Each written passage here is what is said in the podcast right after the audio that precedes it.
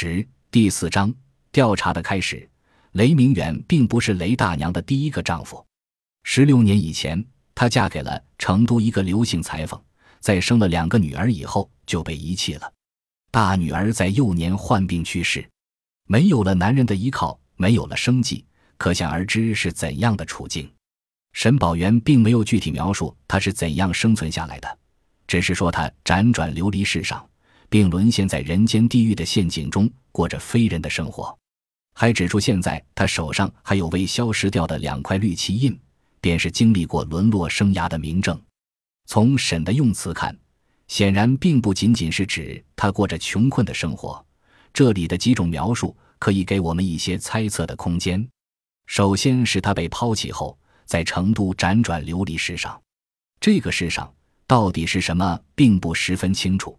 可能是指成都的人士，虽然所谓人市并不是字面上的买卖人的市场，而是自由劳动力市场，但是在这个市场上也的确存在买卖妇女的现象，如买卖丫鬟、女佣、奶妈、小妾等。他有可能卖身为奴，要不他的手上就不会有去不掉的两块烙印了。所以沈宝元才用沦陷、人间地狱、陷阱、非人的生活这样的词汇。由于同情他的遭遇，沈甚至不愿意具体描述他的这段生活。但是我们从字里行间仍能清楚体会到他悲惨的处境。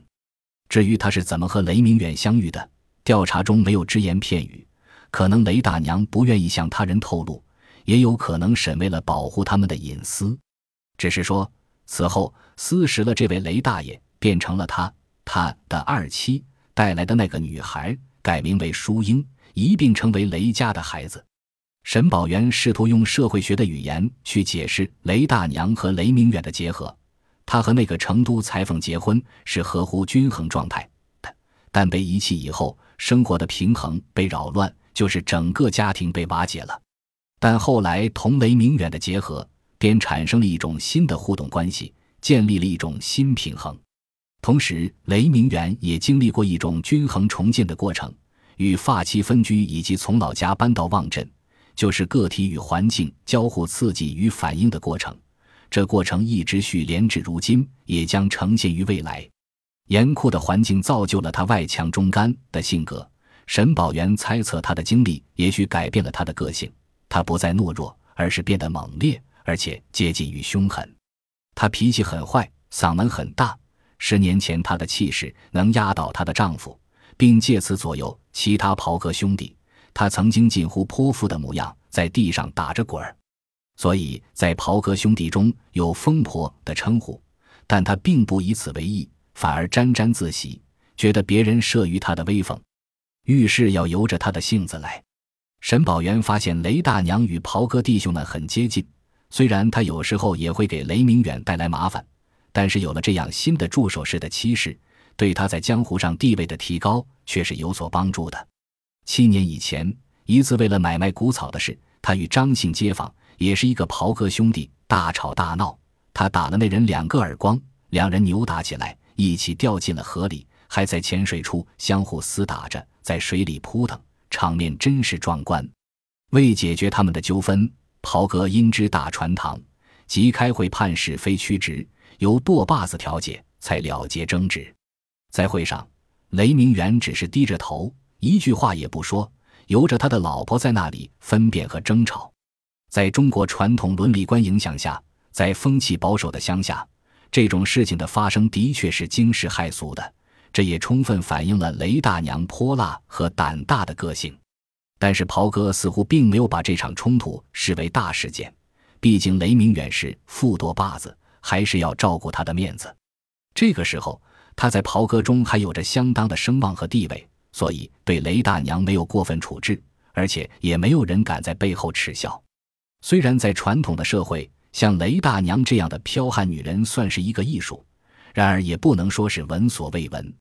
特别是贫穷人家的女人，并没有多少顾忌，传统妇道对他们的约束甚少。例如，在成都街头就可以经常看到这类女性，她们一般来自社会下层。受传统女德的约束非常少，有勇气公开和男人交锋。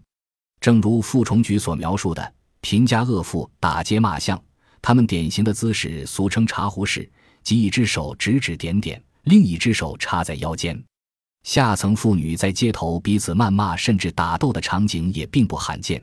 道学先生认为他们是妇德不修，而大家抨击。当地报纸经常报道他们的行为。其中一个故事是讲一个叫杨忠的人，他老婆是一个有名的泼妇，他嗜好赌博，但很怕老婆。有一天，他输光衣服后，悄悄溜回家，准备拿床被子做赌注，被老婆抓住了。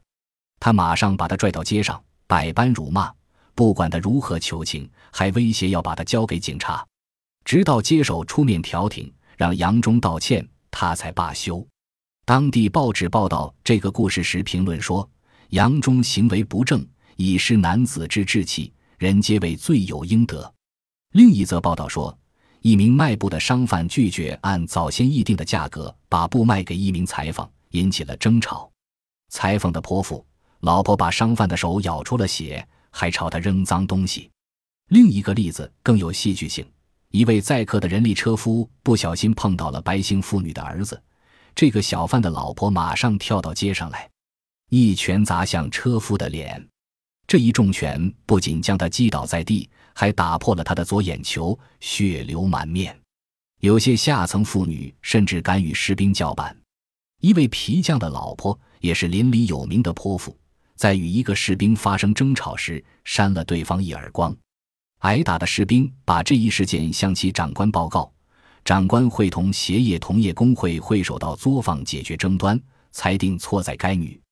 其惩罚是被该长官用一根烟管敲头，另外他被迫挂了一块红布，燃放鞭炮作为道歉。这些故事表明，虽然中国家庭里男人处于控制地位，但也常常有例外。所谓泼妇，展示了妇女行为的另一面，这与温顺的中国妇女的老套形象完全不同。即使从总体来看，妇女是社会中的受害者。但是他们在公共场所所扮演的角色取决于各种因素，包括他们的文化修养、民间传统、个人性格和经济地位。他们中仍然有一些人敢于藐视那些传统的所谓妇道，在公共场所展示力量和勇气，即使因此而背上泼妇的恶名。从雷大娘的处境看，这种泼辣便是其最好的保护武器。沈宝元解释道。由于袍哥们更着重于团体分子间的利益，所以他们所用社会制约的方式也很严格。这里所说的社会制约，就是由帮规来制约成员的行为。例如前面提到的雷大娘和一个袍哥兄弟的打架事件的解决，就是因为郑舵把子的介入，以劝导方式而平息。当然，这种制约是多方面的，从外在影响来说，还要受法律、信仰、教育。风俗、社会欲、舆论等其他方面的社会制裁的影响，雷大娘打架的事情最后得到控制，也是当时舆舆论的一点力量。泼辣的雷大娘在雷明远的生活中扮演了重要角色，她的形象很像李孑人《死水微澜》中成都近郊石板滩上店铺掌柜娘蔡大嫂。蔡大嫂颇有风姿，妩媚撩人。镇上男人因他痴狂，想吃他的豆腐。他和袍哥罗歪嘴有私情，碍于罗歪嘴的威风，其他人也不敢欺辱他。罗歪嘴作为袍哥，有钱有势，下面有小兄弟跑腿。蔡大嫂不喜欢她老实的丈夫蔡傻子，爱慕聪明能干、见多识广的罗歪嘴，爱得大胆而热烈，无所顾忌。这在十九世纪末川西平原上的一个小镇上。真可以算是非常异类的了。如果比较雷明远对待女人私情的态度，我们不得不说蔡大嫂是幸运的，因为她的情人是一个袍哥，否则她的结局就很难预料了。本集播放完毕，感谢您的收听，喜欢请订阅加关注，主页有更多精彩内容。